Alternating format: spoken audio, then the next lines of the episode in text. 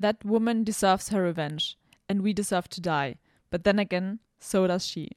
Und damit herzlich willkommen zu einer neuen Folge Filmjoker. Ich bin Sabi und gegenüber von mir sitzt heute Dennis. Hallo Dennis. Hi Sabi, danke für die äh, für das schöne Zitat. Bei So Does She musste ich irgendwie an Soda denken.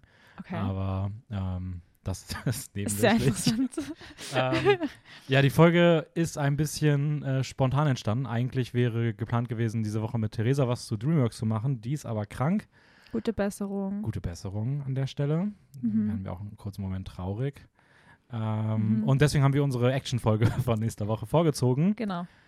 Demnach bin ich aber, das kann ich schon mal sagen, für meinen Teil, ich war, glaube ich, noch nie so schlecht vorbereitet wie heute. Also ich war auf diese Folge Ja. gar nicht eingestellt. Ich auch nicht. Ich habe vor einer Stunde erfahren, dass wir die Folge machen. Also, ich bin mäßig vorbereitet, weil ich habe schon ein bisschen in das Thema recherchiert und es ist noch nicht so lange her, dass ich die Filme gesehen habe, so circa einen Monat. Also, Ah, kann ich nicht mit dienen. genau. Aber es wird sehr interessant heute, weil wir testen auch ein neues Format aus. Und zwar reden wir heute über den First Touch mit einem gewissen Genre. In diesem Fall ist es Action. Und kurz, was ist der First Touch? Wir haben uns gedacht, wir wollen alle ein bisschen in Richtungen gehen, die wir bis jetzt noch nicht so explored haben. Irgendwelche Filmgenres, die wir noch nicht so kennen, wo wir keinen Bezugspunkt dazu haben. Und in meinem Fall ist es eben Action. Ich habe irgendwie noch nie wirklich mit Actionfilmen connecten können, habe mir noch nie wirklich damit befasst. Ich kenne so ein paar, aber ich kenne auch viele Klassiker nicht. Und da haben wir uns gedacht, das war eigentlich die perfekte Idee, dass man sich gegenseitig aus dem Team einfach fünf Filme aussucht. Also in meinem Fall haben sich Dennis und Tobit fünf Filme ausgedacht, die ich schauen musste, beziehungsweise sechs. Warum erfahrt ihr das später? Ähm, und genau, über die werden wir heute quatschen. ähm, genau, es können natürlich auch in Zukunft bei dem Format auch äh, Regiepersonen sein Mhm. oder Film, Epochen, Ja, ähm, alles Mögliche. Und äh, ist jetzt nicht unbedingt nur auf Genres beschränkt für die erste Folge jetzt aber hier schon. ja. Ob das in Zukunft eher als Videos kommt oder als Podcast, machen wir, glaube ich, so von, ja, von Mal zu Mal schauen wir halt, wo es sich ganz gut anbietet. Genau. Ähm, genau, der Vorteil heute ist, dass ich einfach durch random Glück habe, dass ich schon alle sechs Filme kenne, mhm. weswegen ich da zumindest auch überreden kann. Mhm. Ähm, und da es natürlich so ein bisschen eher dein First Touch ist, Ja, kann ich mich eben ein bisschen weiter zurücklehnen und mache einfach den unwissenden Interviewer gerne. ähm, und gebe die Inhaltsverantwortung größtenteils mal an dich ab. Ui. Äh, aber wie gesagt, auch du äh, hättest dich natürlich nochmal anders vorbereitet, wenn es jetzt nächste Woche gewesen Genau. wäre. Das heißt, Ja. das behalten wir ein bisschen im Hinterkopf. Seid nachsichtig mit uns. Auf jeden Fall. Und weil ich natürlich auch nachsichtig bin, möchte ich erstmal wissen, natürlich, wie es dir geht. Aber mir geht's gut. Es ist heute wie- wieder Frühlingstag. Es hat die letzte ganze Woche eigentlich nur geregnet, aber heute ist richtig schön, die Sonne scheint und wir sitzen in einem kalten, düsteren Zimmer. Das heißt, für euch, äh, bereitet euch schon mal darauf vor, dass ihr eure Winterjacken nicht wegpackt. Ähm, die letzten Mann. zwei Mal, als im Podcast über Frühling geredet wurde, hat es in der Woche darauf geschneit. Diese ganze Woche soll es schön bleiben, ja? Ja, aber ich habe auch gesagt, nächste Woche. Okay, okay. Na, ich freue mich auf jeden Fall. Es ist schön Wetter und mir geht's gut und ich bin bereit für den Sommer. Wie geht's dir? Ähm, ich bin auch auf jeden Fall bereit für den äh, Frühling. Mhm. Ähm, ich finde es auch sehr schön draußen. Ich glaube, ich habe auch gerade, während wir hier aufnehmen, die ganze Zeit drüben noch mein Fenster auf. Mhm. Was okay ist, weil es ist nicht so kalt draußen. Deswegen niese ich die ganze Zeit. Ich habe nicht Pollenallergie. Echt? Ja. Ah, das wusste ich tatsächlich nicht. Ähm, dann hätte ich das Fenster vielleicht drüben nicht aufgemacht. Alles gut. Ähm, nee, aber sonst geht es mir eigentlich ganz gut. Ich bin ein bisschen im Stress, weil, ah, ich weiß nicht, irgendwie so spontan ich gemerkt habe, dass zur nächsten Woche viel mehr für die Uni zu tun ist, als ich dachte. Ja. Was ein wenig nervig ist, aber na, geht schon. Ich Ähm, bin guter Dinge, dass du das schaffst. Ich auch. Sehr gut. Ich, ich hoffe sehr. Ich, ich muss mir mal ein paar Gedanken noch zu ein, zwei Sachen machen, aber an sich sollte das gehen. Ja, Ähm, deswegen geht es mir aber insgesamt eigentlich auch ganz gut. sehr schön. So, wollen wir, wollen wir irgendwie einfach mal starten, so mit irgendwie so ein bisschen? Also einfach ins kalte Wasser springen. einfach ins kalte Wasser hüpfen. ja. Und ähm, mich würde mal zuerst interessieren, ich glaube, bevor wir über die Filme reden, ähm, wie so dein im Vorhinein so dein Bild von Action war, deine Gedanken Mhm. dazu, bevor du jetzt dich damit beschäftigt hast, Mhm. ähm, was so die Ausgangssituation war. Meine Ausgangssituation war folgende. Ich habe mich, ich habe schon ein paar Action- Actionfilme geschaut. So, weiß nicht, paar. Ich kann, ich dir gar nicht sagen, welche, welche Ich glaube, du hast mal gesagt, du hast schon Wick 1 gesehen, oder? John Wick 1, den habe ich beim Geschenke verpacken zu Weihnachten gesehen. ähm, so, Großartiger Film dafür. ja, aber das zeigt irgendwie schon, ich kann mich nicht konzentrieren bei Actionfilmen irgendwie, weil jedes Mal, wenn dann halt der Fight losgeht, ist mein Gehirn so, mhm, goodbye. Und ich registriere irgendwie nicht mehr, was passiert, weil mir das zu schnell ist, weil es mich nicht interessiert und weil das einfach nicht nichts ist, was, wo irgendwie ein Interesse von mir liegt. Weil würde ich mich jetzt für Waffen interessieren oder für Kampfkunst oder so, dann wäre ich vielleicht irgendwo dabei. Aber mit dem kann ich halt null relaten. Ich wäre halt nie irgendwie, ich kann halt nicht connecten mit dem. Mhm. Weil beim Drama oder so, da kann ich das nachvollziehen, da sind meine eigenen Gefühle im Spiel, da war man auch schon mal in einer so einer Situation, ähnliche Situation oder so. Aber bei Action ist es halt so aus dem Himmel gegriffen für mich, dass ich das überhaupt nicht einordnen kann für mich. Ich meine, klar ist das bei Horror so, aber bei Horror werden viel mehr Themen viel anders eingearbeitet, zum Beispiel Familiendynamiken oder so, wie in Hereditary. Aber in bei Action, sobald eine Actionsequenz kommt, schaltet mein Gehirn irgendwie aus und das, ich warte eigentlich nur bis vorbei ist, weil ich eh weiß, wie es ausgeht, weil eh immer der Gute gewinnen wird. Und ja, genau. Ich kenne auch kaum Actionfilme und deswegen haben wir auch eine sehr interessante Auswahl für die First Touch Folge. Ja, wichtig ist, äh, ähm, ich habe die Filme zum Tod ausgesucht und Mhm. wir haben sie noch von Raul absegnen lassen, Mhm. ähm, aber eigentlich nur, damit Raul auch irgendwas sagen durfte. ähm, Wir sind in einer Demokratie. also ich, ich weiß gar nicht, was gewesen wäre, wenn Raul gesagt hätte, dass ihm das nicht passt. Ich glaube, wir hätten es trotzdem so ja, wahrscheinlich. Ähm, aber wir haben uns halt schon darauf beschränkt, auch Filme zu nehmen, die nach 2000 rausgekommen Ja. sind. Also wir wollten jetzt für die Folge erstmal, sage ich mal, so ein bisschen die moderneren nehmen, weil wenn man halt so über Klassiker redet, dann, dann ist, wird es irgendwie nicht gerecht, wenn man nur zwei davon nimmt so und da gibt es auch Ja. zu viele verschiedene große. Ja, vor allem, wenn ich eh schon einen schweren Zugang zu dem Thema habe, dann wird es auch nicht leichter, wenn du mir einen Actionfilm aus die 60er Jahre gibst. So. Ja, stimmt auch wieder. Ich habe ja dann zeitgenössischen äh, Schaugewohnheiten und bin nicht so in die frühen Filme drinnen. Und wenn du mir dann einen Actionfilm aus die 30er Jahre gibst oder so, dann bin ich halt komplett weg vom Wo ich Fenster. auch der Meinung bin, so richtig gab es Actionfilme schon in den 30ern. Kam das nicht auch erst so ein bisschen mit der Aufbrechung des Über das können wir gleich mehr reden. des, des Hays Code, also der, äh, der Ja. die, die Filmregeln, sage ich mal, die ja, Studios auferlegt haben, was sie zeigen dürfen und was nicht. Und gerade so spannungsgeladene Sachen ja. schon irgendwie auch lange Zeit limitiert waren. Ja, also es gibt anscheinend schon seit den ähm, 19, 1903 war der erste äh, Actionfilm, den, der, der Great Train Robbery. Ah, von bezeichnen schon viele, genau, bezeichnen schon viele als Actionfilm. Ähm, aber das war halt damals halt nur sehr underground-mäßig, es war wirklich nur nicht so established. Und in die 40er, 50er Jahre sind dann auch andere Filme durchgekommen ähm, über Cowboys und Krieg. Und da Mhm. kann man halt auch viel Action einordnen. Und in dem ähm, japanischen Kino hat es auch einige Samurai-Kinos, äh, Kinofilme gegeben in den 50er Jahren. Aber so wirklich erfolgreich ist es dann in die 70er geworden. Ähm, mit French Connection, Dirty Harry und halt Clint Eastwood-Filme. Ja, genau, weil ich glaube, dass halt so mit den 70ern auch so ein bisschen so diese ganze Filmbranche sich verändert hat und halt Härteres zeigen durfte. Und dadurch halt auch so ein bisschen dieses Interesse gekommen ist, so ein bisschen mit so Grenzen oder frü früheren Grenzen zu brechen. Ja. Und das ist halt für mich auch so dieses Sinnbild schon von Action, dass es halt immer sowas ist, was irgendwie ein Ja. bisschen über ein gewisses Maß hinausgeht. So. Und gerade weil in die 70er Jahre dann ähm, durch neue Möglichkeiten in der Kommunikation, in der Medienwelt das äh, asiatische Kino viel mehr äh, ja, Aufmerksamkeit gekriegt hat in der europäischen und westlichen Welt, ist man dann viel von diesen Asian Martial Arts Filmen ausgegangen und hat dann viel übertragen in seine eigenen Filme. So Klassiker ist so Jackie Chan Filme. Oh, die habe ich auch, die, da habe ich auch die Rush Hour Trilogie vor ein paar Monaten nochmal gesehen. Ja, kenne Ja. ich nicht. War. Mensch, wundert mich. Echt? Wie kannst wie, wie, wo kommt das denn her? ähm, ja.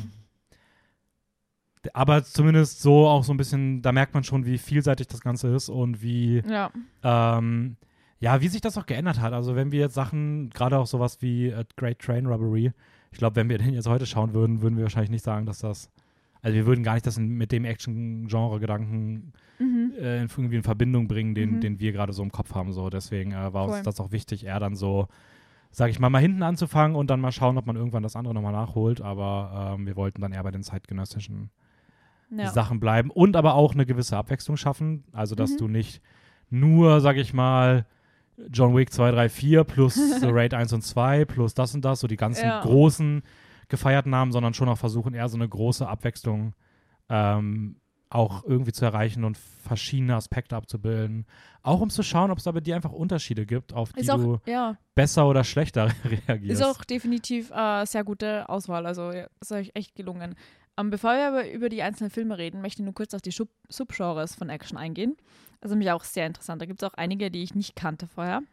Das, das erste ist eh der Klassiker Action-Adventure. Das ist dann so Rambo, Jumanji, solche Guardians of the Galaxy-Geschichten, wo du halt irgendeine Adventure-Prämisse hast, wo irgendeine Person irgendwas erreichen will und da sind halt Action-Sequenzen reingesprinkelt. Ich glaube tatsächlich ist eine der, der Subgenres in dem Genre, die ich am wenigsten mag. Weil Okay. das oft auch so einen Comedy-Aspekt drin hat und den mag ich in Kombination mit so Action eigentlich nie. Action-Comedy ist auch ein eigenes Ja. Und mir wird da kein Film einfallen zu Action-Comedy. Ah, doch, das sind diese ganzen, so diese ganzen Heist-Movie-Filme. So Oceans, Reihe, ähm, Äh, The General mit Buster Keaton zum Beispiel. okay, das ist aber deutlich früher. Das Rush Hour. Ja, genau. 21 sowas auch. Jump Street. Mit dem kann ich was anfangen. Den habe ich, glaube ich, mal gesehen im Fernsehen. Ant-Man, Deadpool. Ach Gott. Ja. Ja. Ma Marvel. Marvel, Marvel. ist Action-Comedy. Marvel ist Action-Comedy. Action-Horror mit Resident Evil und Predator. Okay. Dann den Action-Thriller mit The French Connection, Die Hard, Lethal Weapon. Aha, also so ein bisschen, obwohl es auch eher so Action-Krimi gefühlt ist. Also so. Ja, Action-Thriller halt, ja. ja.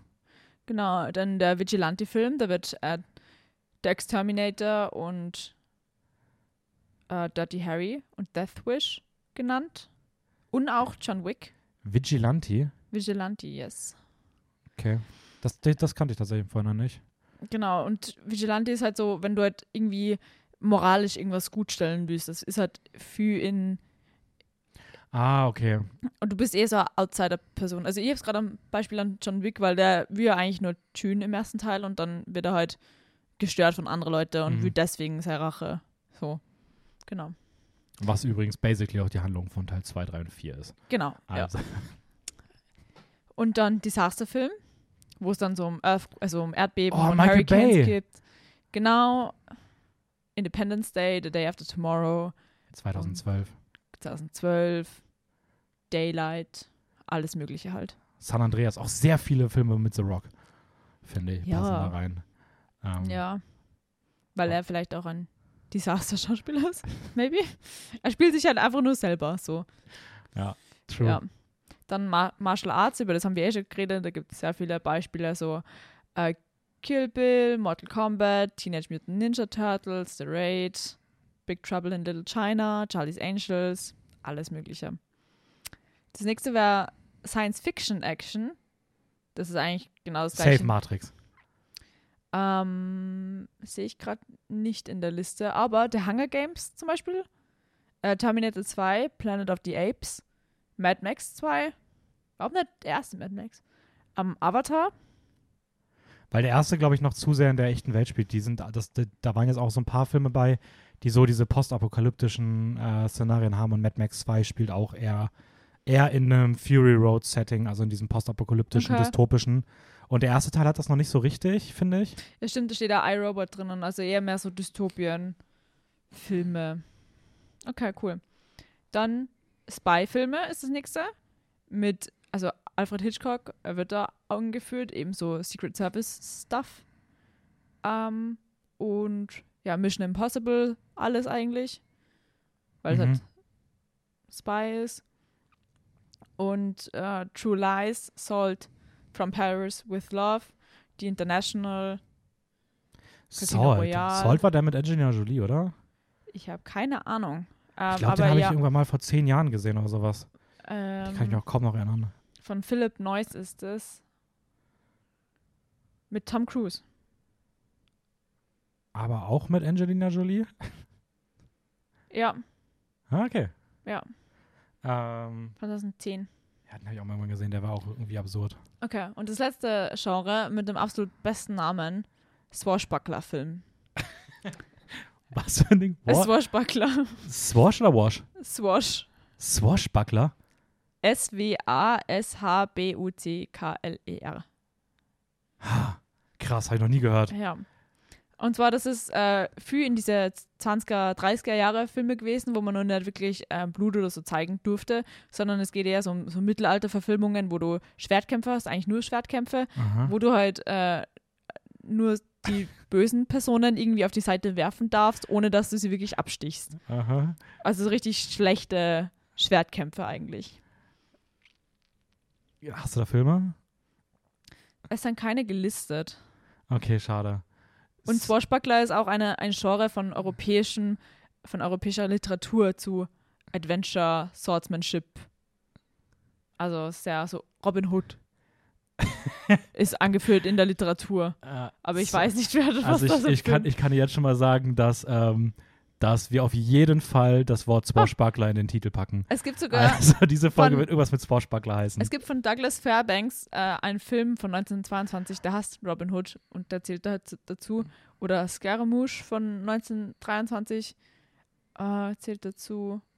Und eigentlich nur Filme aus den 20er, 30er Jahren. Die drei Mus Musketiere aus, von 21. Ja. Da ist gerade Pirates of the Caribbean angeführt gewesen, kurz. Vielleicht ist es einfach jeder nicht so gute Film mit Schwertkämpfen. Ja, maybe. So, das kann natürlich auch sein. Ähm, okay, Das war ein kurzer Rundown von den ganzen Genre. dann bin ich mal gespannt, wie viele wir da irgendwo zuordnen können. Ja. Ähm, ich weiß nicht, soll ich noch ein bisschen was bei mir sagen, bevor wir anfangen? Gerne, was ist dein Zugang? Was ist dein. Okay.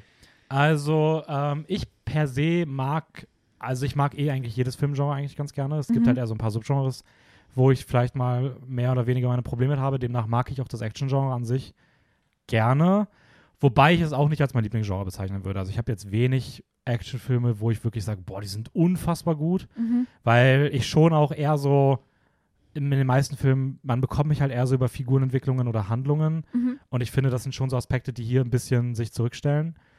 Ähm, trotzdem mag ich das Genre an sich ziemlich gerne. Ich Mhm. finde, ich mag auch so Kampfkunst und ich finde halt oft gerade Filme aus dem Genre, die dann auch das wirklich große, also groß choreografieren und äh, lange Kameraeinstellungen halten und Mhm. wo man einfach so die Handwerkskunst dahinter sieht, die dann auch nicht durch billige Schnitte einfach erzeugt wird, wie beispielsweise bei Marvel.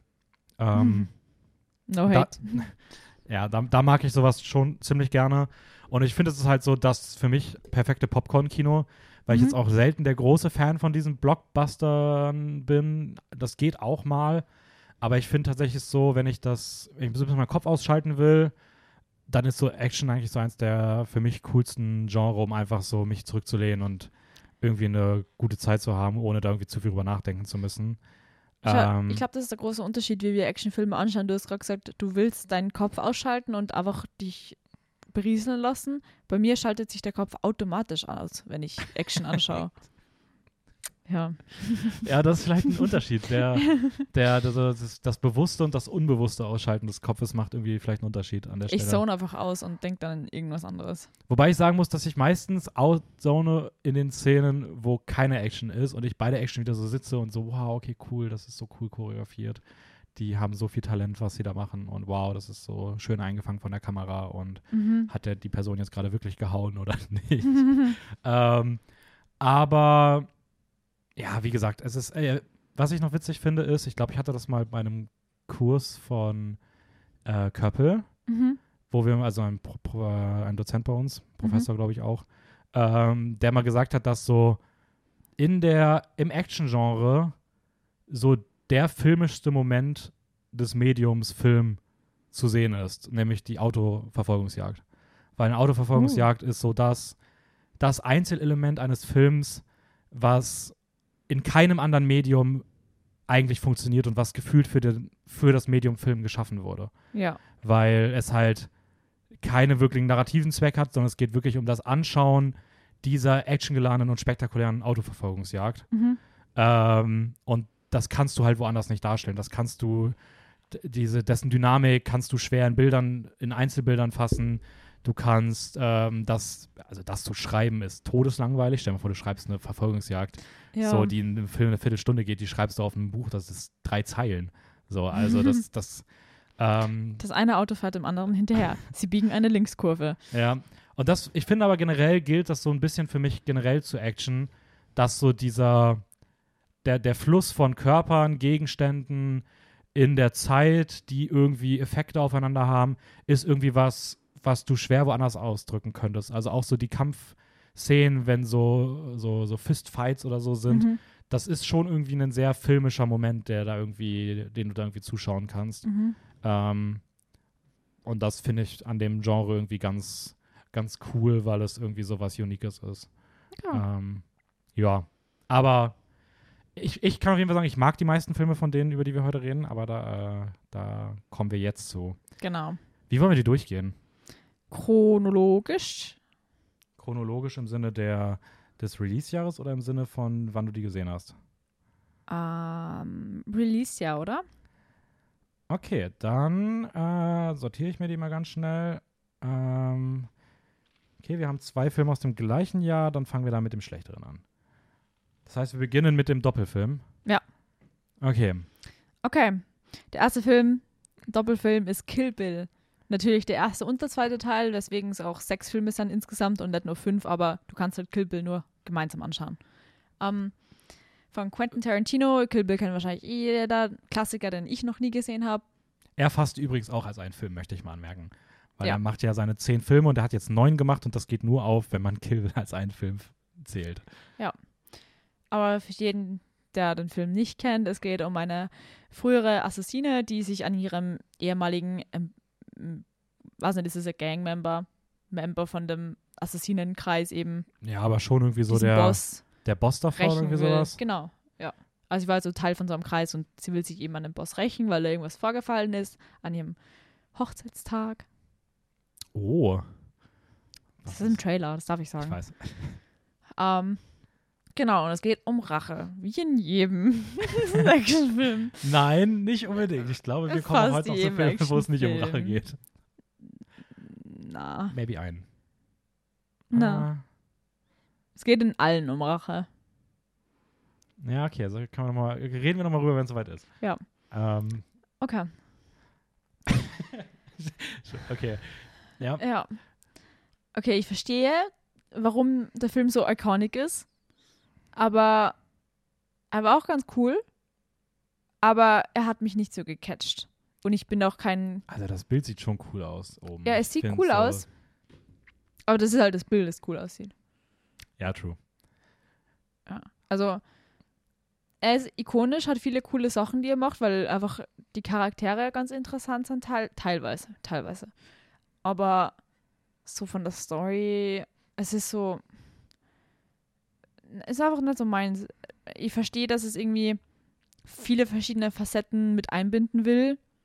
So, also äh, dieses ganze Samurai-Zeug, Mhm. aber irgendwie hat das nicht so, es hat sich irgendwie bei mir immer falsch angefühlt. Ich weiß nicht wieso.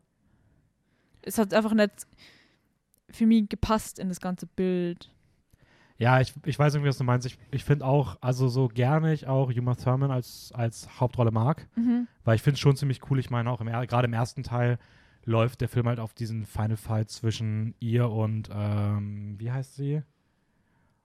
Oren Ishii, also Mhm. von Lucy Liu gespielt, hinaus. Und das Finale ist schon irgendwie cool und das ist irgendwie auch gerade im Action- oder im sehr männlich dominierten Action-Genre irgendwie auch cool, dass du da bei einem Tarantino-Film, der ja auch nochmal eine gewisse Größe hat und dann Ja. 2003 irgendwie so zentrale weibliche Figuren schon hattest, was in vielen Mhm. anderen Aspekten des Genres leider viel zu spät oder immer noch nicht so richtig Ja. gekommen ist. Was ich aber sagen muss, was mir am besten gefallen hat an dem Ganzen, war die Er- Erzählstruktur.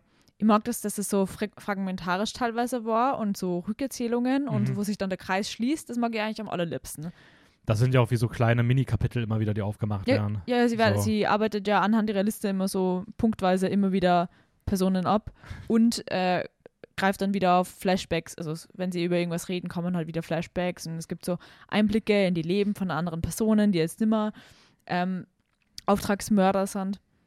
Wie zum Beispiel bei Bud oder eben die Oranishi oder diese eine Mutter, die allererste, ihr vergessen, wie sie heißt, wo sie in der Küche stehen. Mhm, Wo die weiß, den- Tochter den, reinkommt, den, den ja. Namen weiß ich das ja auch nicht mehr. Ähm, es sind auf jeden Fall alles coole Figuren. Ähm, die Van Van- Vanita Green hast sie, genau. Aber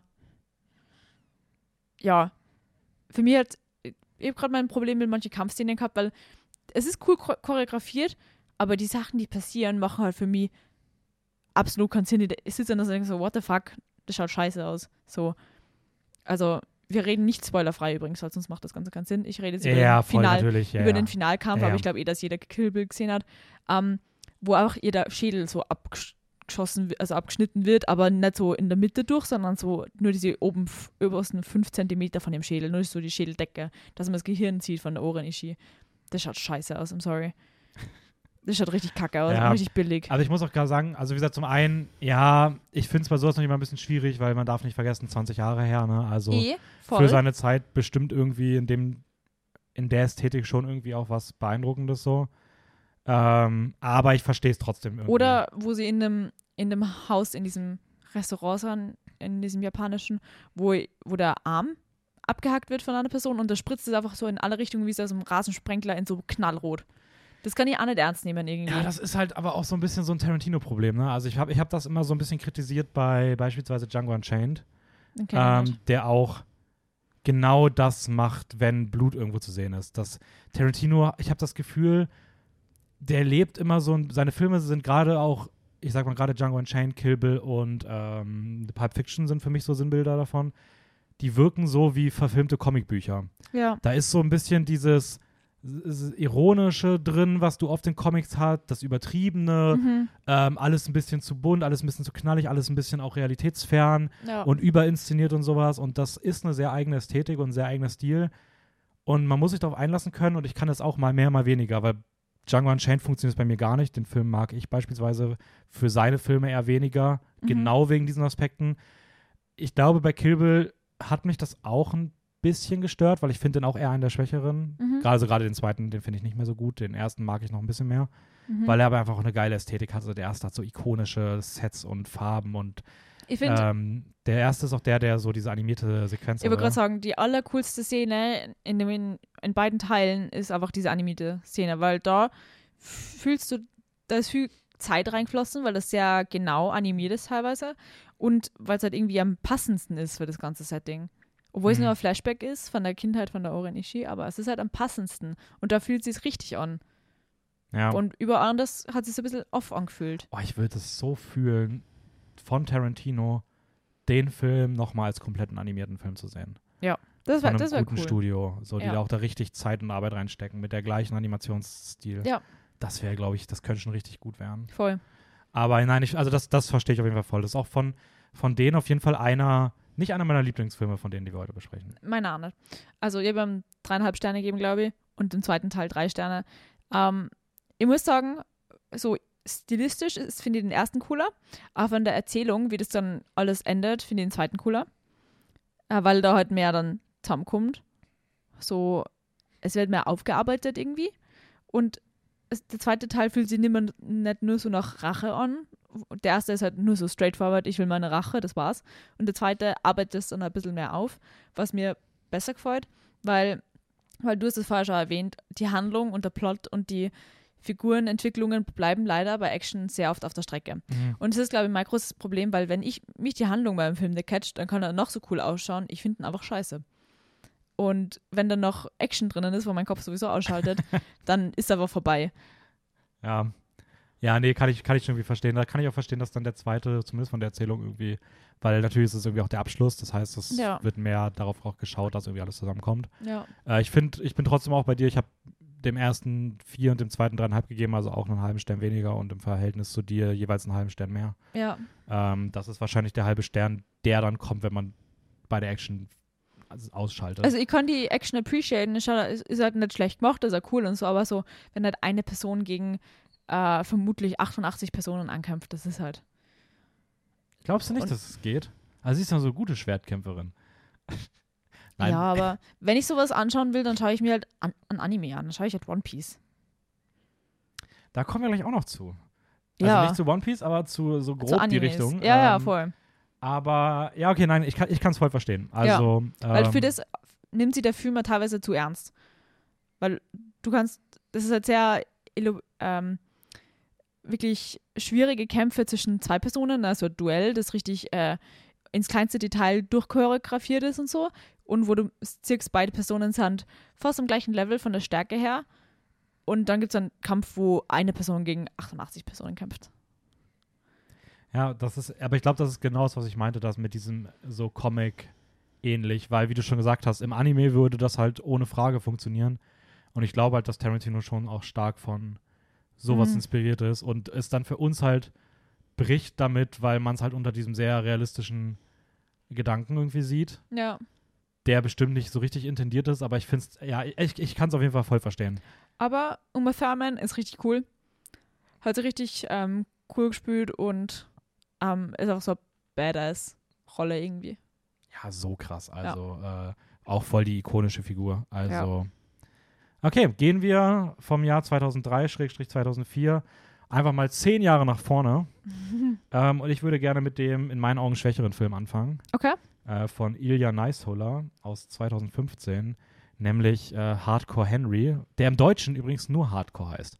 Ich Ja. im Deutschen gedacht habe, mit Hardcore Henry können die Leute bestimmt nicht viel anfangen.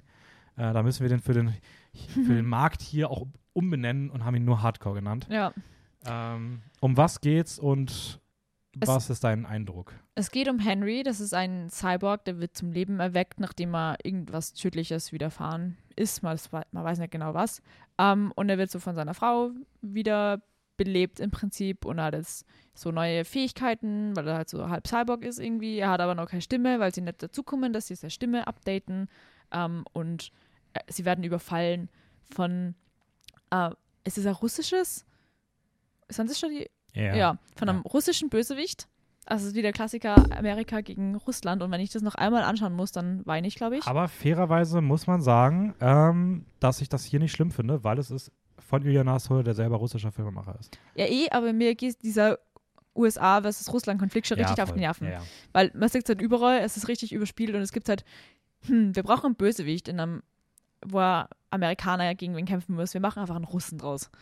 Ja Like- es ist halt, es ist sehr simples, ähm, Ja, sehr simples Filmemachen. Ja. Was übrigens immer noch sehr viel so gemacht wird. Also ich erinnere da nur Ja. an die dritte Staffel Stranger Things, Ja. die sich auf einmal auch gedacht hat, hey, nach zwei erfolgreichen Staffeln wollen wir jetzt nicht einfach noch einen Russland-Amerika-Kritik er ist, reinbringen, äh, Konflikt reinbringen. Oh, voll unnötig, aber ja. Ja. Und dann geht es eigentlich auf diese Reise, wo dieser Henry gegen diese, dieses Team von russischen, nicht Soldaten, aber Gangstern halt kämpfen muss. Und das Interessante an dem Film ist, ist dass es aus- nur ausschließlich aus der POV-Perspektive gezeigt wird. Man erfährt bis ganz, ganz zum Ende nicht, wie Henry wirklich aussieht. Ähm, und das ist ganz interessant, weil es sicher vor die Challenge war, das zu filmen. Aber dafür ist halt der einzige Fokus in dem Film auf diese Kameraführung, weil Mhm. alles andere, Ja. also es gibt im Prinzip keinen Plot. Du bist halt, es passiert halt, er lauft so durch die Gegend und kämpft mit Leuten, aber das war's. Es gibt halt sonst nichts, keine coolen Charaktere, finde ich. Also da wirst du mir, glaube ich, widersprechen, weil du findest auch Nebencharaktere ganz interessant. Ich finde einfach alle ein bisschen lame. Ich finde, die Frau ist grausam porträtiert, weil ich habe mir ganz am Anfang schon gedacht, das wird, dass es sicher genauso enden wird. Und es ist halt passiert so. Ich habe es predicted. Und ja, Ja, also äh, ich mag die Schauspielerin extrem gerne. Ähm, die spielt äh, auch in ein paar anderen Filmen. Ja, sie spielt Hauptrolle. Devil All the Time mit und ähm, The Girl on the Train. Und sie ist von mir sehr gute Schauspielerin, aber der Charakter ist halt scheiße Ja, geschrieben. ja, ja, voll. Also die, Ja. die Frauenfigur hier äh, finde ich auch tatsächlich eher, eher schwächer. Ist das die, die auch in äh, Swallow? Ja, die Ja, spielt Swallow. Mit. Oh, der ist auch so gut. Ähm, den kennst du auch noch nicht, oder? Na, Oh, den, den musst du sehen, der ist, das habe ich gerade auf die Watchlist der, gesetzt. ist, der ist richtig gut. Den kann ich auch mitgeben, den habe ich drüben. Gern. Ähm, nee, das, das, da stimme ich dir auf jeden Fall auch zu. Äh, Ich finde auch die Figuren, ja, die sind, ich finde die auch nicht sonderlich so, also nicht so gut. Ja, Ich finde, ich mag zwei Nebencharaktere ganz gerne. Ich finde den, ähm, den, wie heißt der, der immer wieder auftaucht? der Freund, ähm, der. Henry? Ist er? Nee, Henry ist na, er na. natürlich nicht. Jimmy. Ja, Jimmy. Ähm, den finde ich tatsächlich ganz cool.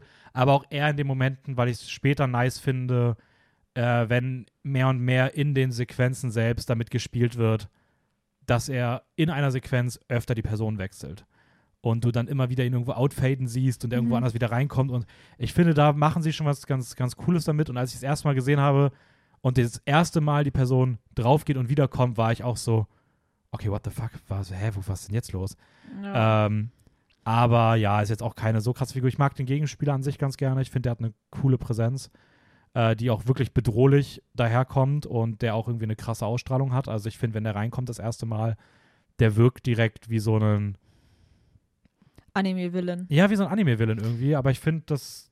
Ich, ich finde die Präsenz von dem ganz cool. Ich finde, der hat recht billig ausgeschaut in meinen Augen. Als vom Kostüm her irgendwie. Ja, Also, mich Lu- hat er nicht gecatcht. Lucius Malfoy halt. Ja, aber so, So. so wacke, ich habe rote Augen, Lucius Malfoy. Hat er rote Geschichte. Augen? Ja. Okay, ich komme mich noch an die blonden, blonden Haare erinnern. ja. Ja, ich, ich Schaut aus wie so, so ein Kaninchen, so diese Kaninchen, die, die mit dem weißen Fell und die roten Augen. Du meinst die Albino-Kaninchen? Ja. Ja.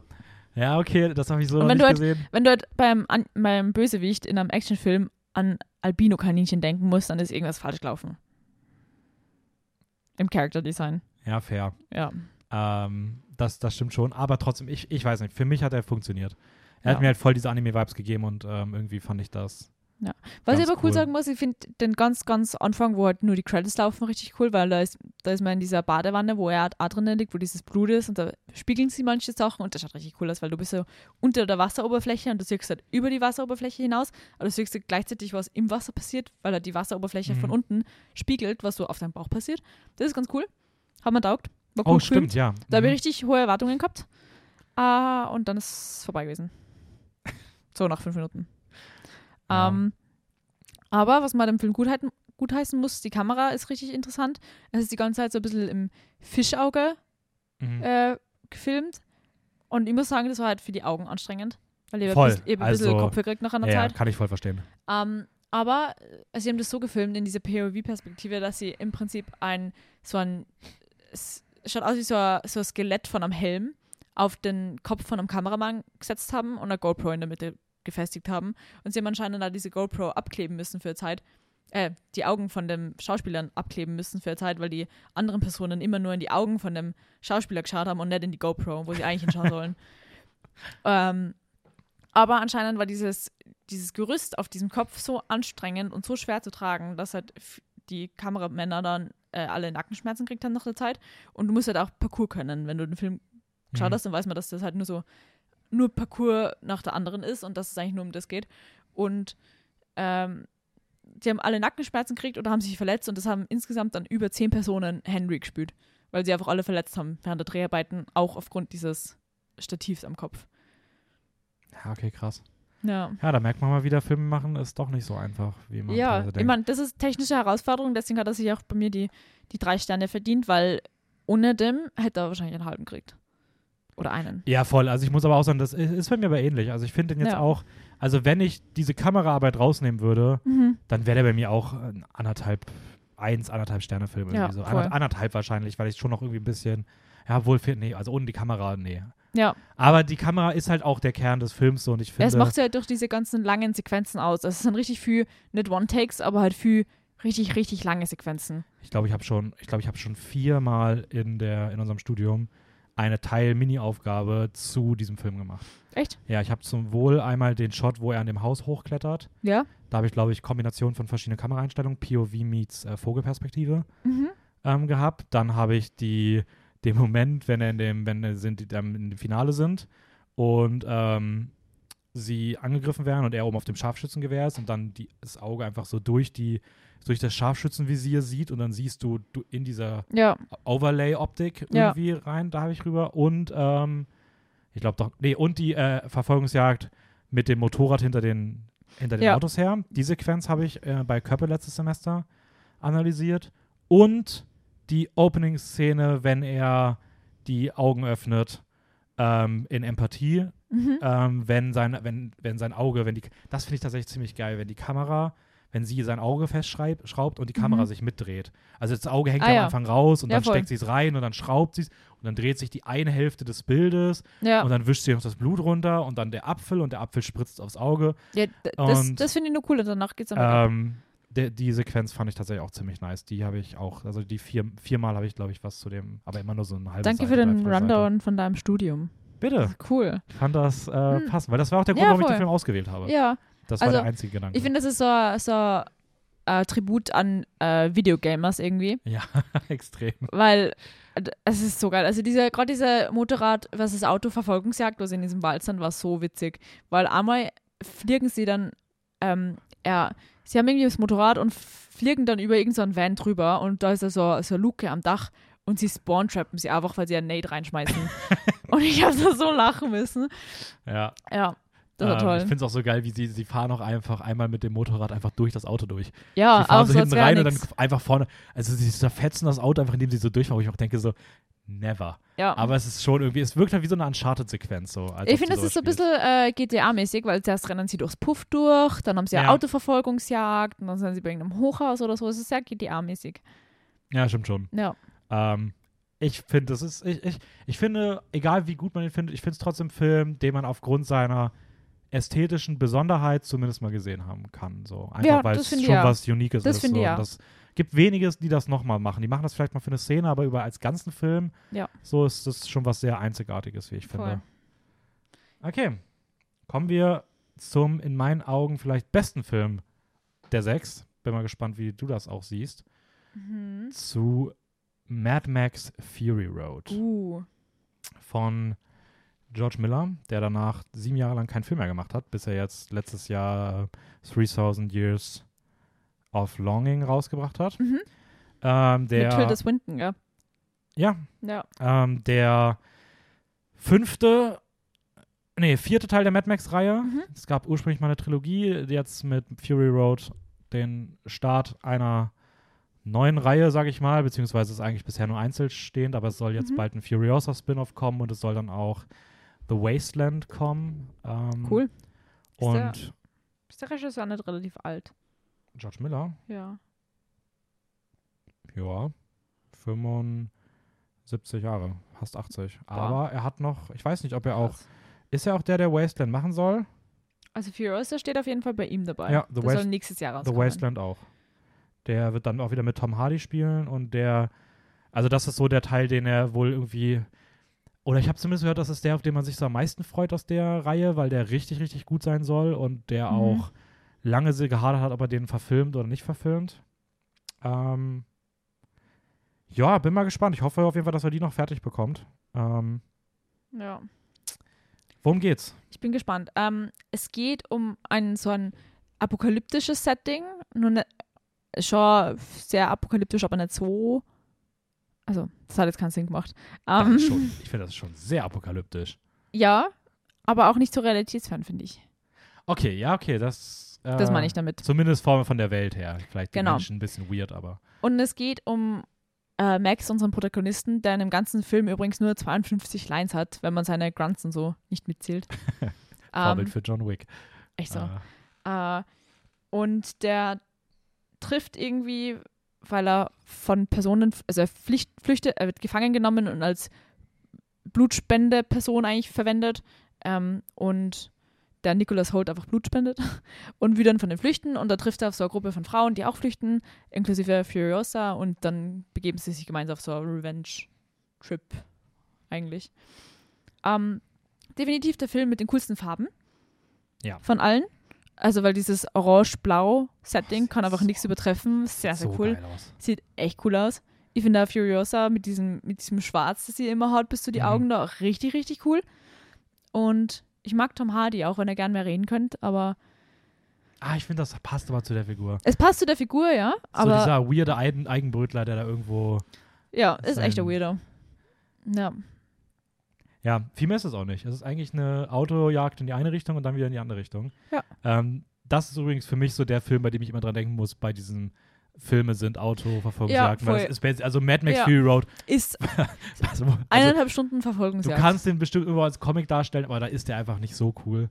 Ähm, der lebt schon so krass davon, dass einfach Ja. die ganze Zeit so. ah, Das ist einfach, die einfach hin und her fahren. Trotzdem finde ich, äh, das wird dem Film nicht wieder ein bisschen vorgeworfen, dass er nicht so die Handlung hätte. mhm. Und ich finde auch, ja, irgendwo hat er das auch. Er hat jetzt keine krass, krass anspruchsvolle Handlung. Aber ich finde, von den Filmen, die wir haben, ist es so einer, der eigentlich das Coolste erzählt, weil ich finde, dass er halt in seinen Details und in so, in so kleinen Bildern eigentlich unfassbar viel erzählt. Also, wie die Welt ausgeschmückt wird, so im Hintergrund und auch wenn du dann da oben in diesem Sumpfgebiet bist und du siehst da diese Menschen auf diesen, wie Geier irgendwie durch den Sumpf laufen, auf so Stelzen und sowas. ja. Also ich finde, er nimmt sich schon sehr, sehr viel Zeit dafür, um immer wieder in so kleinen Momenten diese Welt auszuschmücken und dadurch Ja. halt dann zu erzählen, weil in deinem Kopf halt in den Momenten immer passiert, dass du dir halt irgendwie vorstellst, wie es zu sowas gekommen ist. und das Worldbuilding Ja. meiner Meinung nach wirklich großartig in dem Film ist. Also, Ja, ich finde, was auch cool ist, ist, dass da über 80% aus dem Film halt nur Practical Effects sind. Das sind Ja. fast keine CGI-Sachen. Das Einzige, was halt mit CGI gemacht worden ist, ist äh, diese Landschaft, dass man die Mhm. schöner darstellen kann. und, und- der Wirbelsturm. Bitte? Und die Stürme bestimmt. Ja, Weil werden Ja, nicht voll. durch Tornados gefahren. Ja, ja. Also, die sind nicht durch. Ja, voll. Und der Arm von der Furiosa, dieser prosthetische Arm, Okay, der ist mhm. auch CGI. ah, okay, wusste ich nicht. Das, das, das wusste ich tatsächlich nicht. Eben auch, das ist schwer zum Darstellen, wenn du halt äh, einen Schauspieler, Schauspielerin hast, die, der irgendwie der eine Arm abgebunden wird oder so. Und du musst es ja trotzdem irgendwie nur ja. natürlich darstellen. Also da haben wir schon auch, dass das CGI im Spiel ist, aber nicht bei der Prothese an sich, sondern nur bei dem äh, Wegretuschieren von dem äh, Ah, echten okay. Arm. Okay. Wenn du weißt, was ich meine. Ja, ja. Ja.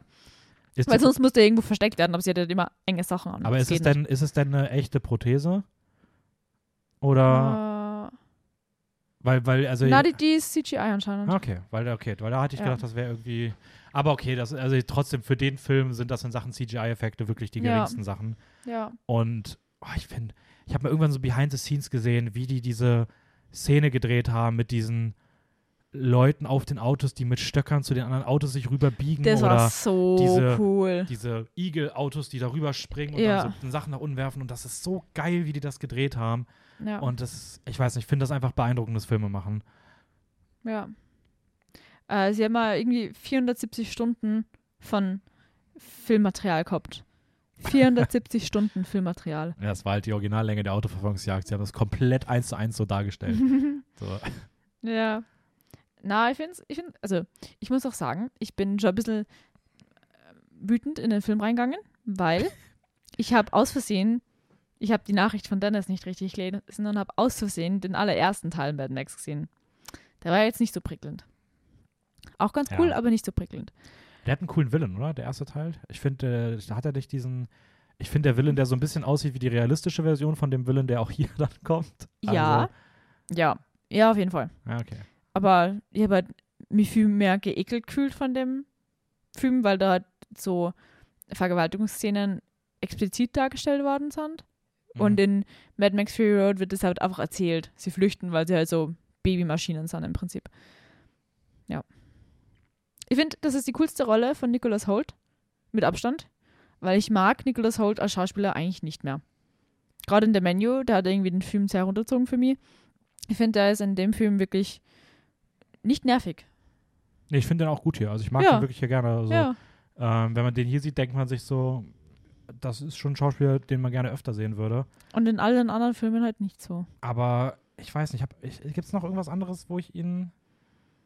Ich habe früher Warm Bodies gern mögen, aber dann habe ich das seit zehn Jahren mehr gesehen oder so. Warm Bodies finde ich aber tatsächlich auch ganz cool. Den habe ich vor nicht so langer Zeit gesehen. Da mag ich ihn eigentlich auch ganz gerne. Okay. Ich finde ihn auch in The Favorite nicht so schlecht. Ich finde bei, bei, er braucht halt so, so eine goofy Waschlappenrolle irgendwie. Ja, aber irgendwie haftet ihm das halt auch an. Und wenn er dann Ja. irgendwie. Und dann manchmal ist es dann auch nervig und. Ja, keine Ahnung, vielleicht rehabilitiert sich der Ich irgendwann bin mal gespannt davon. auf, auf Renfield, weil der kommt ja auch bald raus. Ich glaube, in Renfield wird er mir nicht gefallen. Ja, ich auch nicht. Aber ich glaube, der wird richtig. Ich glaube nicht, dass Renfield gut wird, muss ich sagen. Ich bin Ich habe auch. keine Hoffnung. Ich glaube tatsächlich eher, dass er so mittelmäßig wird. Also ich glaube, das ist so ein Film, der so, den ich so potenziell vielleicht eher so irgendwo so drei Sterne vielleicht geben werde. Ja, wahrscheinlich. Aber es ist auch okay, so es muss nicht jeder Film irgendwie so krass sein. Ja. Ähm, aber ich gäbe- vielleicht wird er auch super gut. Also ich bin Ja. mal gespannt. Ähm, Aber zurück zu Mad Max. Cooles Soundtrack, cooles Setdesign, coole Farben, coole, coole, sehr vor, es war sehr einfache Erzählstruktur. Es sah nur so geradeaus wie so eine Einbahnstraße. mhm. Haha, check das Ding Autos. Aber ich, finde ich großartig. Finde ich auch schön, dass du das nochmal betont hast. ja, danke. Ähm, ja, sehr straightforward. Nix falsch gemacht eigentlich. Schöner Gitarrenspieler. Coolster Gitarrenspieler überhaupt. Also, dass sie ihn auch in so ein Auto reingestrappt haben und der Typ schaut aus wie so eine halbe Mumie. Richtig cool. Und ist einfach dafür, das wäre meine Rolle auf dem Roadtrip. Ich bin einfach für die Musik verantwortlich. und in dem Fall ist Muss es man halt. dich auch auf die Motorhaube schnallen und dich irgendwo vorhängen von Auto? Das vielleicht nicht, aber ich wäre auch für die Musik verantwortlich. Ja, hat mir taugt, war ganz cool. Ja, Nicht der beste Film von allen, die, wir, die ich gesehen habe, von den sechs, Okay. aber der zweitbeste. Ja, ich, ich mag ihn, wie gesagt, auch sehr, sehr gerne. Für mich ist es, glaube ich, von denen auch der, ist es von denen der beste. Er ist aber auch erst geworden, als ich ihn das zweite Mal gesehen habe. Ich finde, der wird auch Ich finde, der wird mit jedem Mal, den man ihn schaut, potenziell besser. Okay. Ähm, ich muss aber sagen, ich mag generell die Mad Max-Reihe Reihe ganz gerne. Also ich finde den ersten, glaube ich, ähnlich zu dir. Der ist so ganz okay. Der dritte ist nicht so meins, aber ich finde den zweiten wirklich toll. Also der zweite ist auch ein richtig, richtig starker Film. Mhm. Ähm, aber demnach mochte ich auch den gerne. Ist aber auf jeden Fall der beste Teil der Reihe. Ähm, Okay. Ich würde gerne zum nächsten Film weitergehen. Wir sind in 2017 angelangt. Ähm, und es ist nämlich auch der Film, den ich am besten geratet habe. Also der mir am besten gefallen hat. Ähm, und zwar sind wir bei The Villainess.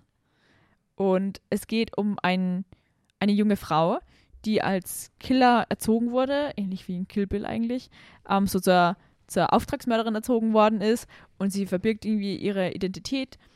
Und sie will eigentlich ein, ein ruhiges Leben anfangen und dann gerät irgendwie alles aus dem Ruder und die Geschichte beginnt dabei, dass sie in einem Haus lauter Menschen umbringt und wir nicht wissen warum mhm. und dann wird sie irgendwie vom Geheimdienst rekrutiert, damit sie halt für ihre Zwecke, für die Zwecke vom Geheimdienst verwendet werden kann. Ähm, also wie, wie entwickelt sich das nochmal weiter danach?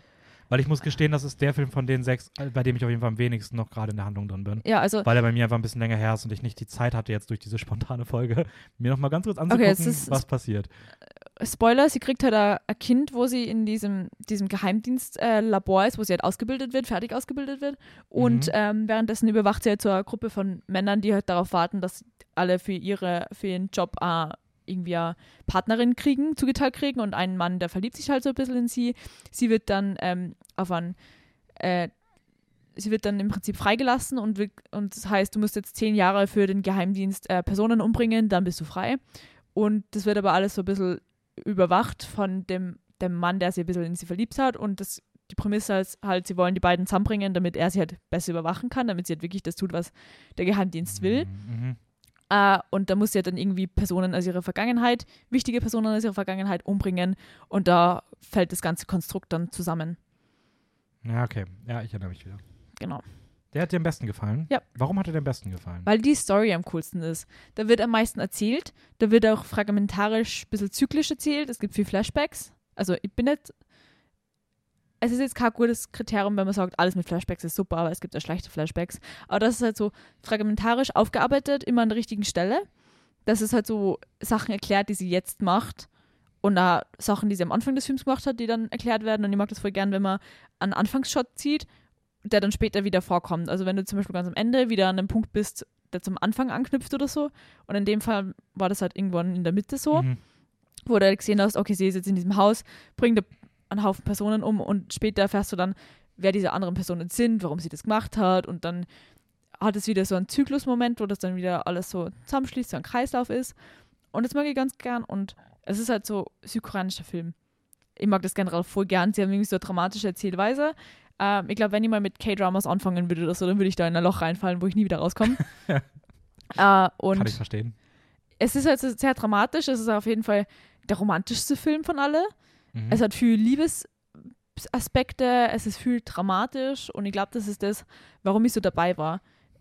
Die einzige Action-Szene, von, wo ich mich wirklich nur erinnern kann von dem Film, ist am Anfang, dieser drei, vier Minuten äh, One-Take, die auch in der POV-Perspektive gefilmt worden ist, wie bei Hardcore Henry, ähm, wo das Ganze damit endet, diese POV, dass die einfach gegen so einen Spiegel geschmettert wird. Das finde ich so cool.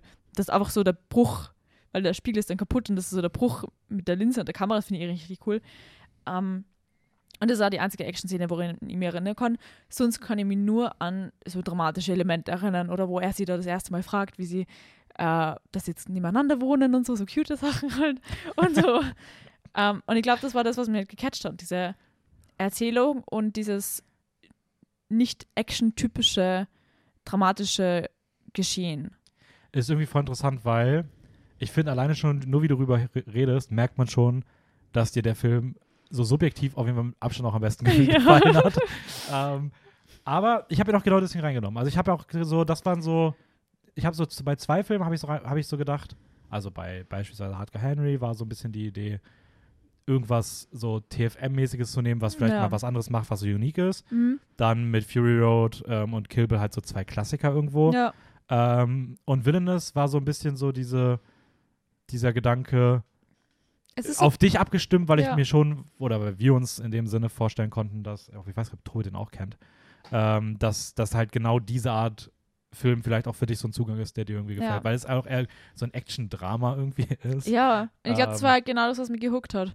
Eben diese Drama-Elemente und es geht halt nämlich nicht auch nur um Revenge. Es ist ein großer Teil Revenge, aber es geht auch viel um Emanzipation. Klar gibt es in, in andere Filme auch wie in Mad Max oder so, ist auch viel Emanzipation dabei. Aber da irgendwie, Kill Bill theoretisch auch eigentlich so. ja. Wobei am Ende dann auch nicht klar ist, ob sie immer nur in der, der Struktur von dem ist oder Ja, nicht. ja. Ähm, aber es geht viel mehr, das hast du mich rausgebracht, es geht halt viel mehr um diesen Kampf mit sich selber.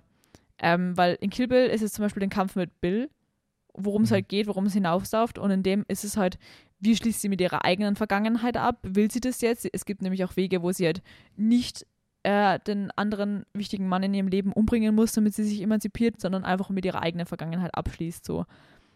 Und das ist halt, was mir positiv anders aufgefallen ist. Ja, ich finde, die Action ist hier halt so mittel. Ähm, oder die Action ist hier halt drin, wenn es Sinn ergibt, aber sie ist nicht so der, also sie verkommt halt nicht zum Selbstzweck. Mhm. So, es wird irgendwie immer die Geschichte über die Action gestellt. Und ja, die Action Ja. gibt es, wenn es Sinn ergibt, aber es ist auch nicht so auf Krampf immer drin. Und wenn es manchmal sinnvoll ist, einfach die Geschichte zu erzählen, dann wird die Geschichte auch erzählt und die Action ist zweitrangig. Ja. So, und das finde ich tatsächlich bei dem Film auch ziemlich Und cool. generell, wenn der Film in, in äh, regnischerem, also in verregnerten Korea beginnt, à la Parasite oder Broker, dann bin ich schon gehuckt. Also, Damit, damit bekommt man dich. Das ist so der, ja. wenn so ein Film anfängt, ist es so, okay, easy, mindestens vier Sterne. ja. Egal, was danach kommt. Wenn du dann, wenn du dahinter den kompletten Hardcore Henry schneidest, das ist trotzdem okay. 10 out of 10. Ja. Na, aber das war, das war schon richtig cool.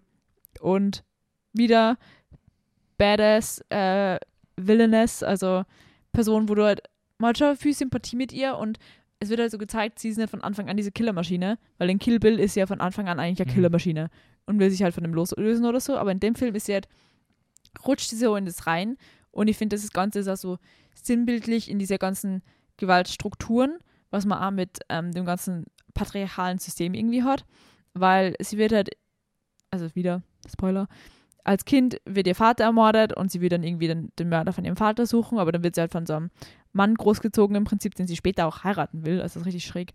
Ähm, aber der ist also dieser, ihr Mann dann, sie verlieben sich irgendwie und das ist, ich finde das ein bisschen weird, aber das ist, zeigt dann gleichzeitig, dass du halt als Kind irgendwie in was reingezogen wirst, wo du den halt recht wei äh, irgendwie wehren kannst. Und dann haderst du halt dein ganzes Leben damit, wie du davon loskommst. Und das mag ich.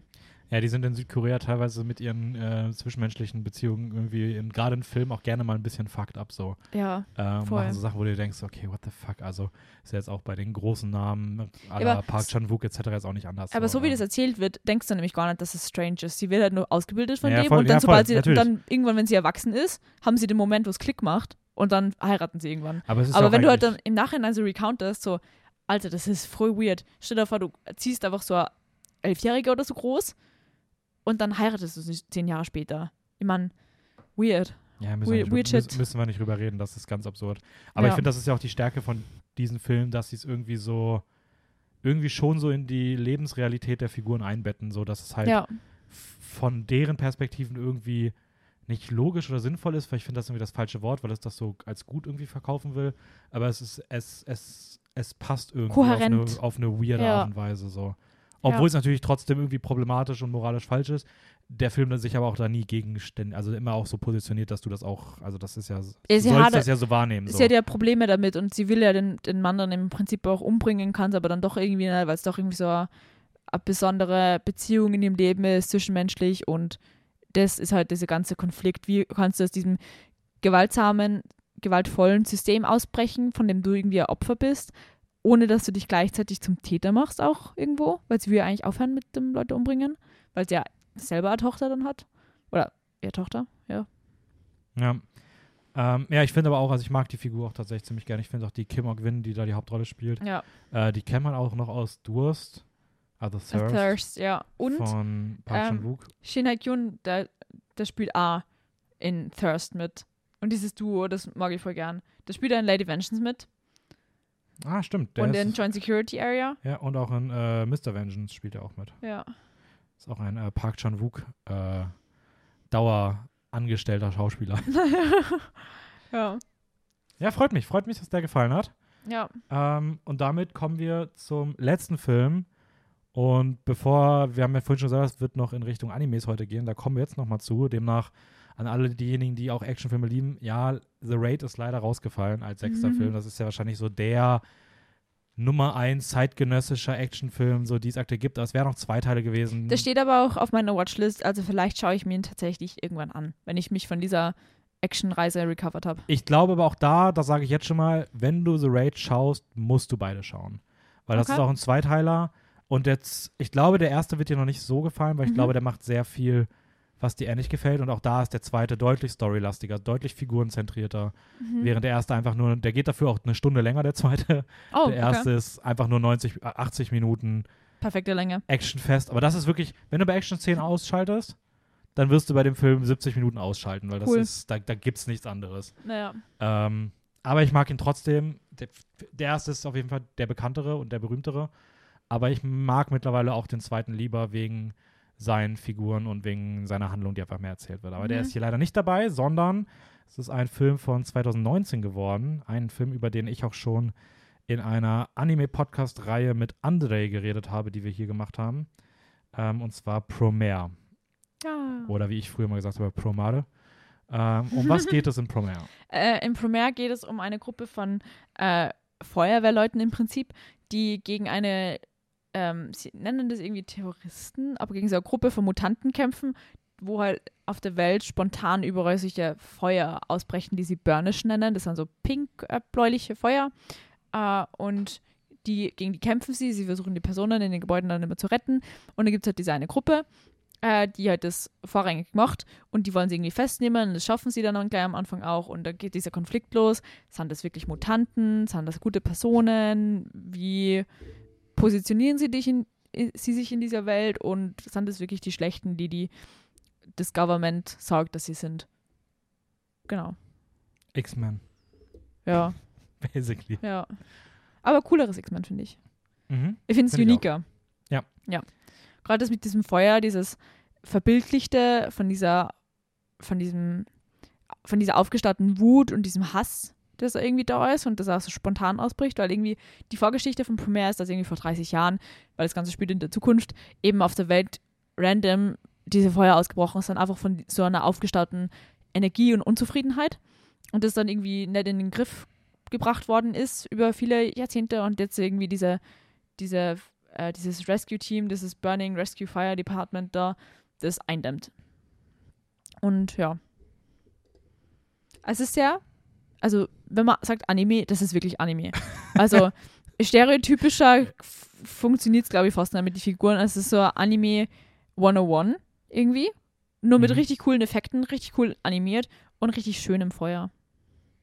Ja, also Studio Trigger, ähm, das ist, also die haben das, die haben das animiert und die sind auch ber ber berühmt für diesen, für diesen Stil von diesen, keine Ahnung, geometrische Form, Pastelltöne dann drüber Ja. gelegt und sehr flächige Farben, Also, aber auch sehr bunt und sehr schnell und hektisch und sowas. also auch viel für die Augen, aber dieses Feuer schaut so schön aus, weil das ist so kubistisch irgendwie. Es ist, wenn du der Welle vorstellst, eine Welle wäre aus so ganz vielen einzelnen kleinen äh, Blöcken gemacht. Nicht so wie in Minecraft, sondern wie so dynamisch. Dann wäre das Promare-Feuer. So Blöcke, die sich so bewegen und fluid sind. Mhm. Ja, ich weiß, was du meinst, stimmt schon. Ja, Also ich finde auch das Design richtig gut. Wie hat dir der Film so im Großen und Ganzen gefallen? ähm, Weil ich glaube, hier haben wir das meiste, da werden wir gleich, ich habe da auf jeden Fall gleich ein bisschen Redebedarf an ein paar Stellen. Ja, also ich finde, das ist halt, für mich ist es ein bisschen stereotypisch. Also es gibt ein paar Figuren, die nicht so sind, aber die Hauptfiguren und gerade dieses Rescue-Team voll. Ähm, und es ist halt sehr diese klassische Erzählstruktur von, äh, es gibt da vermeintlich gute Personen und es gibt vermeintlich schlechte Personen und es schwankt, wer ist wirklich der Gute, wer ist wirklich der Böse und dann wird ziemlich schnell aufgeklärt, dass die Guten eigentlich die, äh, die Bösen eigentlich die Guten sind und dass eigentlich irgendwer Verrat begeht und da ist so eine große Anime-Villain, Betrayal of the Century kind of thing. Und das war nicht so meins. Okay. Also, und ich finde, am Ende raus ist es ein bisschen kindisch. Okay. Warum? Äh, ich weiß nicht, das hat sich sehr over the top angefühlt, wo sie dann das Universum retten und auch die Erzählweise, wie das dann überhaupt aufgeklärt wird, dass irgendwie in einem anderen Universum diese Burnish-Elemente dann rüber gesogen werden, irgendwie durch so ein Loch in der Zeit oder so. Keine Ahnung, es war ein bisschen.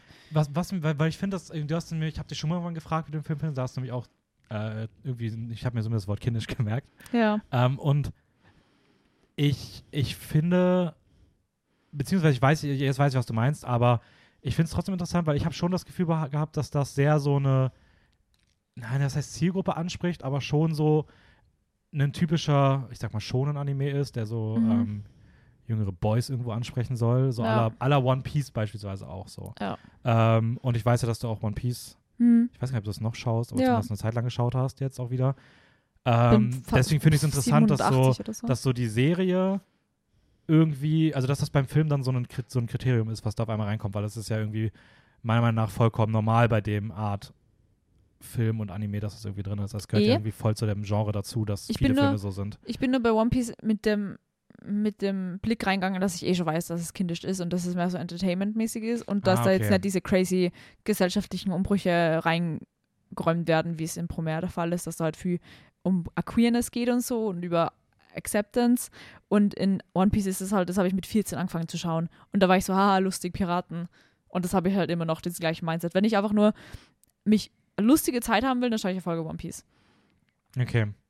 Das heißt, es war dann eher so im Film selbst, dass er dann die Themen aufgemacht hat und dadurch irgendwie dann auch irgendwie, dass am Ende die kindliche Auflösung einfach ein bisschen dem nicht gerecht wird? Oder? Ja, genau, voll. Okay. was ich aber cool finde, ist gerade der, der vermeintliche Villain. Ich habe leider gerade den Namen vergessen.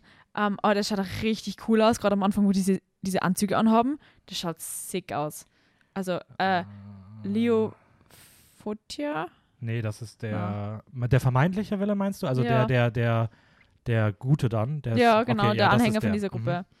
Und ich finde, den kann man richtig queer lesen. Und äh, wenn man dann diese ganze Gruppe als queer liest, für die er halt dann steht, dann wird der ganze Film wieder interessanter, weil du halt dann aufmachst, äh, dieses, äh, man ist eigentlich Teil der Gesellschaft und man sucht sich das nicht aus, wie dass man so geboren wird, weil das sagen sie ja auch öfters im Film, sie suchen sich das nicht aus. Und dass es dann um Acceptance geht. Dass man sich dann gegen das Government wehrt, also gegen die Regierung wehrt, die dann sagt, das sind so Aussätzige. Und ich glaube, wenn man das äh, vielleicht in Japan vielleicht auf die Gesellschaft umlegt, dann macht es vielleicht, spricht es dann mehr an, aus von einer sehr aufgeklärten westlichen Sicht, wo man da sehr in der queer Bubble drinnen ist, muss ich jetzt ehrlich sagen, äh, ist es sehr straightforward. Also sehr, okay, das ist sehr, wie, das hätte man vor zehn Jahren zeigen können und ich hab, hätte gesagt, cool, aber jetzt ist es so normal irgendwie. Aber wenn du es in einem Land schaust, das vielleicht nicht so aufgeklärt ist, äh, was solche Themen betrifft, oder Personen, die das anschauen, die nicht so aufgeklärt sind, Mhm. weil wir sind in einer privilegierten Position. Ich bin halt sehr Uni-Bubble, link, also so aufgeklärte Bubble und eine Queer-Bubble. Und wenn man das aus der Sicht anschaut, dann ist es halt eine ganz andere Sicht. Ja, voll. Also, nee, kann ich, kann ich voll verstehen. Ähm, Würde ich auch so 100% unterschreiben. Ähm, ich finde es bei sowas immer, ich weiß nicht, ich tue mich doch selber irgendwie ein bisschen schwer, so meine eigene Position zu finden. Ich meine, wir haben da auch vor kurzem drüber geredet, als wir im Kino äh, Feminism What the Fuck gesehen haben. Mhm. Ähm, ich denke mir aber trotzdem bei sowas immer so, ich versuche einen Film halt nicht nur aus meiner Position heraus zu sehen und versuche halt zu schauen, ob ich da irgendwo das Gefühl habe, dass es irgendwo eine Zielgruppe gibt. Das war ja bei Feminism What the Fuck auch so ein bisschen mein Problem, weil ich das Gefühl Ja. hatte, so egal mit welcher Position du rangehst, irgendwie in jeder Zielgruppe funktioniert er oder gibt es irgendwie, ist, ist es ein bisschen weird platziert so. Ja. Ähm, aber ich finde schon hier ist es eigentlich ein ganz cooler Film für alle Leute, die halt nicht in dieser Bubble drin sind, weil dann Ja. funktioniert er halt auch. Und ich finde Ja, trotzdem auch, in der Bubble ist es irgendwie trotzdem noch ganz nett gemacht so. Ja. Ähm, Gerade weil er halt auch, weil ich ihn jetzt auch nicht so als diesen ganz anspruchsvollen Film gesehen habe. So. Ja, Recht leicht verdaulich. Ähm, Ich, Ich war nur trotzdem überrascht, wie sehr er bei Letter, also, also der Film wirklich bei, bei Letterboxd, äh, der, der wird ja als gefühlt als ähm, als Gay-Manifest irgendwie gefeiert. Ja. Ähm, Also das ich- fand ich, ich dann doch ein bisschen versteh- überschwänglich. Ich ähm, verstehe die queer Leseart, Voll. wie ich ja, ja, ja, erläutert habe, aber es ist halt nicht das Vorderrangige im Film irgendwie. Nee, finde ich auch nicht. Ich habe auch, ich muss sagen, ich habe hab leider das nicht genauso. Ich weiß, da gibt es auch so ein paar Szenen, auf die sich irgendwie fokussiert wird, weil du mal hattest jetzt auch sehr an dieser Mutantengruppe, glaube ich, festgemacht, so diese Mhm. Queerlesbarkeit. Aber in den, äh, in der, in der Letterbox-Forum, sage ich mal, ähm, geht es dann auch sehr viel um die grundsätzliche Feuerwehrtruppe, die auch sehr stark so gelesen wird und auch der Final Fight und die Auflösung dahinter, Mhm. ähm, die wohl auch sehr queer symbolisch lesbar ist und ich habe das nicht mehr so im Kopf. Ja, gerade in der, in der Feuer, Feuerbekämpfungstruppe gibt es da äh, eine Romanze zwischen dem Main Character und, einem, und einer weiblichen Person. Also so eine heterosexuelle Romanze irgendwie, die da angespielt wird. Ja. Ich weiß nicht, ob man auch die Hauptperson selbst irgendwie, ich meine, ich weiß nicht. Ich glaube, man kann eher das an dem Gegenspieler festmachen, an diesem vermeintlichen Willen und der Gruppe, eben diese, die das suchen ich, dich. ja, das hätte ich nämlich ja. auch eher so gesehen. Ja. Also gerade, ich weiß nicht, ja, diese, diese böse gesagt Mutanten-Thematik ist halt irgendwie immer so, Ja. ja, für so gesellschaftlich ausge... Gesundheit. Dennis Entschuldigung. musste niesen. Ähm, ach, kann ich den rausschneiden? Nein, okay. Jetzt ähm, habe ich schon drüber geredet, ist vorbei. für so gesellschaftlich ausgegrenzte ähm, Personengruppen ja irgendwie oft eine Symbolik. Ähm, Ja. Und da, das auf jeden Fall voll. Ich finde es trotzdem mal, wie gesagt, ich fand es trotzdem irgendwie interessant, weil ich habe es auch gar nicht gesehen gehabt, als ich damals äh, für die Folge mit André mich mit dem Film beschäftigt habe, ähm, dass er noch diese noch weiter gefasste queere Lesbarkeit irgendwie hat, Mhm. als nur diese ähm, Gruppe der, der, der, ich sag mal, Rebellen auch so ein bisschen. Ja. Ähm, und da war ich dann doch schon ein bisschen überrascht, aber ich habe ihn auch nicht mehr so im Kopf gehabt. Ich finde sowas natürlich per se immer cooler. Ich meine, äh, gerade im Anime-Genre hast du ja auch sehr wenig von so einer Repräsentanz teilweise. Ja. Ähm, von daher, wenn die da full-on für irgendwelche Symboliken gehen und äh, das irgendwo queer lesbar machen, ähm, immer eine coole Sache und ich finde, das macht den Film auch besser. Cool. Ähm, Da ist ja diese ganze äh, Feuerbekämpfungsthematik basiert ja auch von, von Feuerwehrmännern äh, aus dem äh, alten Japan, äh, aus diesem feudalen Japan, wo halt diese Gruppe von Hikeshi äh, gekämpft haben gegen das Feuer. Also es wird ja im Film wirklich referenziert, wo die Technikerin irgendeinen Feuerkampf äh, Ausrüstung da entwickelt und sie zeigen so kurz das Slideshow, dass es halt wirklich so von diesem Ziel her auf diesen Hikishi basiert. Und das habe ich ganz cool gefunden. ja, okay, nice. Ja. Ähm, Als Fun Fact am Rande. Das waren die sechs Filme. Ja. Äh, bevor wir gleich zum kleinen Endfazit kommen, würde ich mich interessieren, du hast schon gesagt, für dich war Villainous der Beste Ja. und Fury Road der zweitbeste. Wer Villain- würde, wer würde ja. die Top 3 abrunden? Äh, Promare. Okay. Promare. Dann haben wir zumindest die gleichen Top 3, nur in einer anderen Reihenfolge. Bei mir wäre es nämlich wahrscheinlich Fury Road, Promare, Villainous. Cool. Ähm, Ja. Und dann kommt Kill Bill Teil 2, Kill Bill Teil 1. Na, umgekehrt. Platz 5 ist. Vier. Platz 4 ist Kill Bill Teil 1, Platz Ja. 5 ist Kill Bill Teil 2 und dann Hardcore Henry. Die drei hätten wir komplett gleich. Ja. Das würde ich auch so sehen. Ähm, ja. Ähm, hat sich bei dir wa was geändert? Hast du Mm, irgendwelche neuen Erkenntnisse gewonnen? Was sind so deine abschließenden Gedanken zu diesem kleinen Experiment? Also prinzipiell südkoreanische Action, ja. Also cool. Würde ich immer wieder gerne anschauen, aber ich glaube, dieses. Ich finde, ich bin positiver gestimmt jetzt auf Action, muss ich sagen, aber ich glaube, das liegt halt an eurer Filmauswahl. Ihr habt das super Filmauswahl getroffen, finde ich. Danke. Sehr- Dankeschön. Sehr viele verschiedene Facetten und auch Filme, die mich persönlich interessieren würden. Gerade Mad Max 1. ja, genau. Ähm, und ich glaube, deswegen habe ich dann einfacheren Zugang gehabt und bin jetzt vielleicht auch ein bisschen mehr offen. Aber mein grundsätzlich ist das Problem, dass ich die Handlung einfach in Action nicht so das Wichtigste ist. Ist halt, glaube ich, das große Problem für mich, weil ich werde mir keinen Film anschauen, wo mir die Handlung nicht interessiert. Mhm. Also da bin ich, da steige ich einfach aus und gerade wenn sie mein, mein Hirn dann automatisch abschaltet, wenn da fünf Minuten Fight-Szene kommt, da, da ist halt Hopfen und Malz verloren. ähm, aber ja, es gibt einzelne Ausnahmen, eben wie Promare, äh, Mad Max Fury Road und David and Ness, die alle cool finde und Filme in der Richtung auch gerne wieder anschauen würde. Und ich würde mir jetzt keine John Wick-Teile anschauen, glaube ich Verständlich. wenn, dann nur für Keanu Reeves, weil ich liebe Keanu Reeves. Aber Ebenfalls verständlich. ja. Aber ich weiß nicht, ob ich jemals in meinem Lebtag Die Hard schauen werde. An Weihnachten vielleicht mal irgendwann. Vielleicht. Kann man beim Geschenke auspacken auch nebenbei gucken. Hast Ja. du John Wick beim Einpacken und Die Hard beim Auspacken. Ja. Das ist So. eine coole Kombo. Ja. Ja. Ja, Aber- okay. Cooles Experiment. Ähm, ich bin gespannt, ob die anderen aus unserem Podcast mal auch so ein Experiment vollziehen, sei es dann mit Regisseure, SchauspielerInnen oder Regisseurinnen oder sonstigen Genres. Weil ich glaube, sonst sind wir eigentlich in Genres richtig gut aufgestellt. Ich glaube, es schaut sonst jeder eigentlich ziemlich alles. Oder? Ja, also bei, bei mir wäre es tatsächlich wahrscheinlich auch am ehesten irgendwie eine größere Regieperson oder sowas. Mhm. Godard oder so. Also Mhm. wirklich diese avantgardistischeren, früheren Regisseure, weil alles andere, ich habe gefühlt überall mich schon mit auseinandergesetzt. Dann ist kein alles. Ähm, ja, zumindest genremäßig. Also ich glaube, Ja. Genre tatsächlich wird bei mir. Oder SchauspielerInnenmäßig. Ja, ich glaube eher ältere Sachen. Also ich glaube, gerade bei so Klassikern habe ich noch sehr viel Nachholbedarf teilweise. Ähm, aber ja, ich bin mal gespannt, wer denn die nächste Person ist, die ähm, bereit ist, sich Ja. an irgendwas heranzutasten. Ähm, Ich muss sagen, es ist eine Herausforderung, wenn man sich mit einem Thema beschafft, das einem prinzipiell nicht so interessiert. Also das ist echt schwer und ich bin gespannt, weil wenn man jetzt so denkt, man möchte es von einer Regieperson anschauen, wo man nicht weiß, ob das jetzt 100% sein Geschmack ist, dann kann man sich irgendwo überraschen lassen, weil da kann irgendein Aspekt nur cool sein. Aber wenn es halt wirklich so ein fundamentales Problem ist, wie bei mir mit Action, wo ich einfach nicht zuschaue, äh, dann ist es halt sehr interessant, das irgendwie zu bewältigen. Ja, kann ich verstehen. Du kannst ja so kleine Streichhölzer in die Augen klemmen, dass die nicht auf, dass die aufbleiben und du so wie bei Clockwork Orange gezwungen bist Ja, hinzuschauen. Ja, Dann voll. setzt du dich einfach einen halben Meter vor den Fernseher. Mhm, da kriege ich definitiv keinen Kopfweh, wenn ich Hardcore Henry so einen halben Meter vom Fernseher schauen will. Am besten Hardcore Henry in einer VR-Brille anschauen. Ja, ach Gott. ähm, mich mich würde so schrecken, wenn ich da rumspringen würde. aber es freut mich trotzdem, dass du, äh, dass so ein paar Filme trotzdem auch ganz Ja. gut weggekommen sind, dass der schlechteste Film immer noch drei Sterne bekommen Ja, hat. also spielt sich alles zwischen drei und vier Sterne ab. Das ist beeindruckend. Das hat irgendwie weiter auseinander geklungen. Also, Es gibt auch Filme, die ich würde ich gern weiter runtersetzen. Okay. Will ich aber aus technischen Aspekten nicht machen wie bei Hardcore Henry. ja, okay. Kann ich verstehen. Ja.